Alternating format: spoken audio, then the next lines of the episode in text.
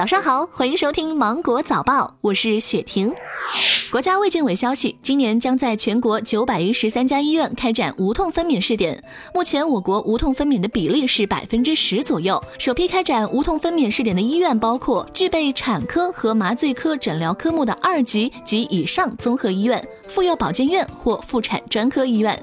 专家介绍，椎管内注射药物镇痛法用药剂量仅是剖宫产麻醉量的十分之一，通过胎盘进入孩子体内的药物微乎其微。相反，无痛分娩更有利于保障母婴安全。到二零二零年，试点医院无痛分娩率达到百分之四十以上。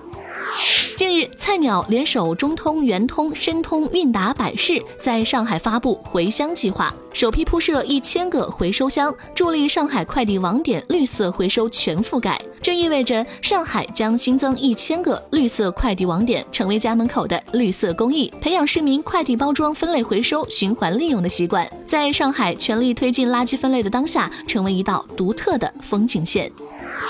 贵州贵阳一小区内，一两岁幼童从高空将玩具一件件抛落，一奔驰车被砸中，多处受损。车主找到幼童父母要求赔偿，幼童的爸爸声称车没停到停车线内也有责任。车主称他提出小区无规范停车位，高空抛物危害公共安全。对方回答砸到人赔人。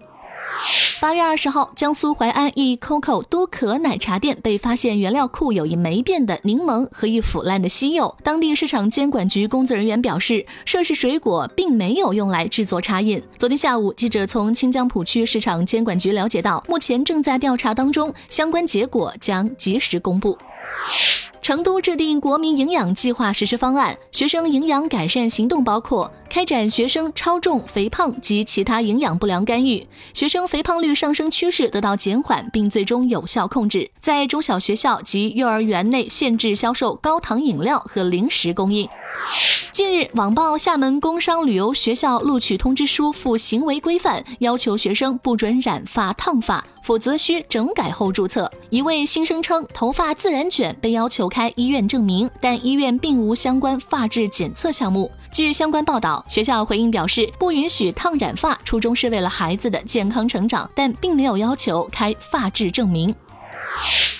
泰国新法规，在家吸烟者构成家庭暴力罪正式生效。今年五月，为遏制二手烟对人的影响，泰国发布新法，将在家吸烟视为家庭暴力。今年二月，泰国在六大机场禁止吸烟，同时还全面禁止在公共场所吸烟。八月二十号，英国八十八人合奏同一架钢琴，参与者都是六到十四岁的学生。弹奏时所用的复杂装置由剑桥大学工程师发明。小朋友们每人分配到一个琴键。这场活动旨在纪念达芬奇逝世五百周年。他们还大幅度提高了世界纪录，此前的世界纪录是二十一人弹一架。据《卫报》八月二十一号报道，八月初，一支探险队在十五年后再次对泰坦尼克号的残骸进行了拍摄和调查，发现船体腐蚀严重，标志性的船长浴缸已经消失。此前一次探险的结论表示，二零三零年泰坦尼克号的残骸将完全消失。华盛顿州立大学一位心理学家近日在《人格研究》杂志上发表了新研究，探讨社交媒体上的照片风格和他人评价的关系。结果发现，发布大量自拍的人得到的评价多是负面的，例如孤独、失败者。小伙伴们，你同意吗？